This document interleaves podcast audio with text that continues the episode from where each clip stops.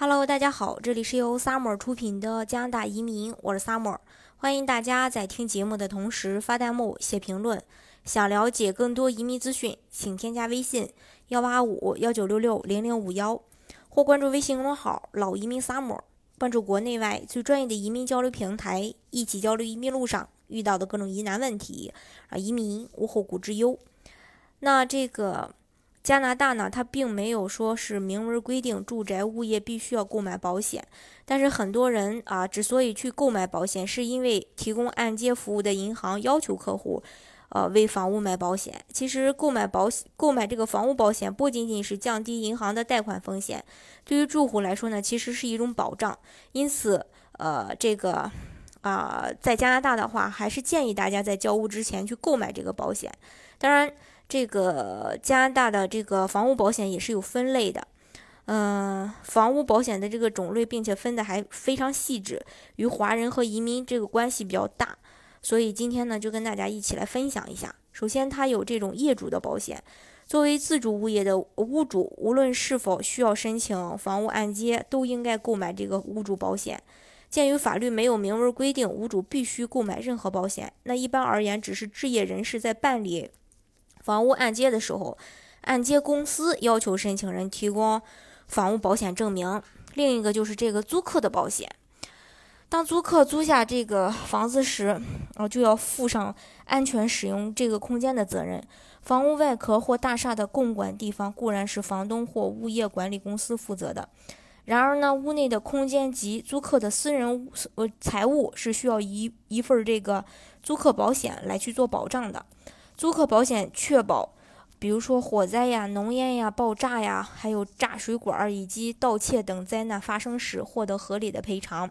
同时呢，也包括第三者所引发的一个索偿和诉讼。另外呢，租客以后若想在加拿大购房，如果在首次购买这个购房前就有良好的这种租客保险记录，有助于日后节省相关的费用。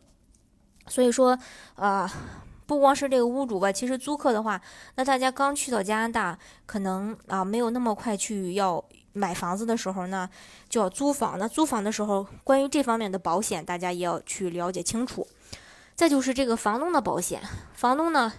也不要切勿忘记这个购买房东的保险。那若出租物业发生意外，警方和保险公司有关部门呢会彻查原因，分清是哪一方的过失。那若是租客的疏忽造成意外，租客便要承担责任。那如果是房东的疏忽，房东的保险就会发挥保障作用。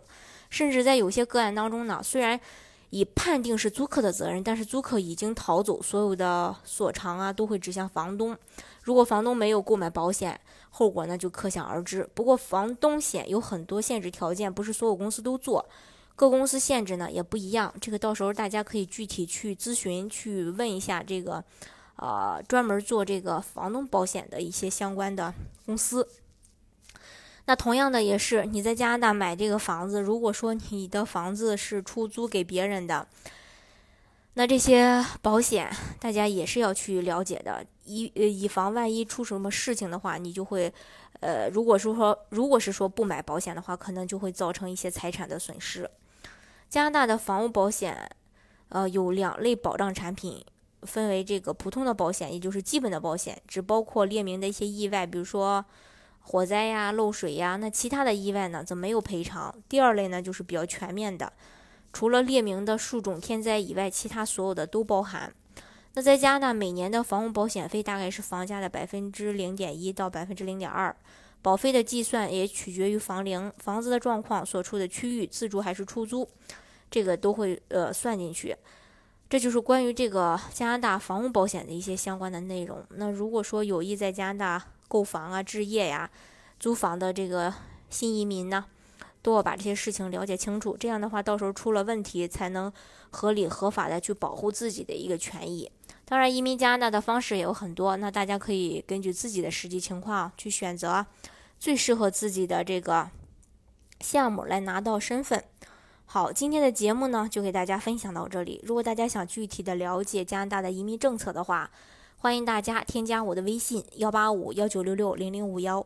或关注微信公众号“老移民 summer”。关注国内外最专业的移民交流平台，一起交流移民路上遇到的各种疑难问题，让移民无后顾之忧。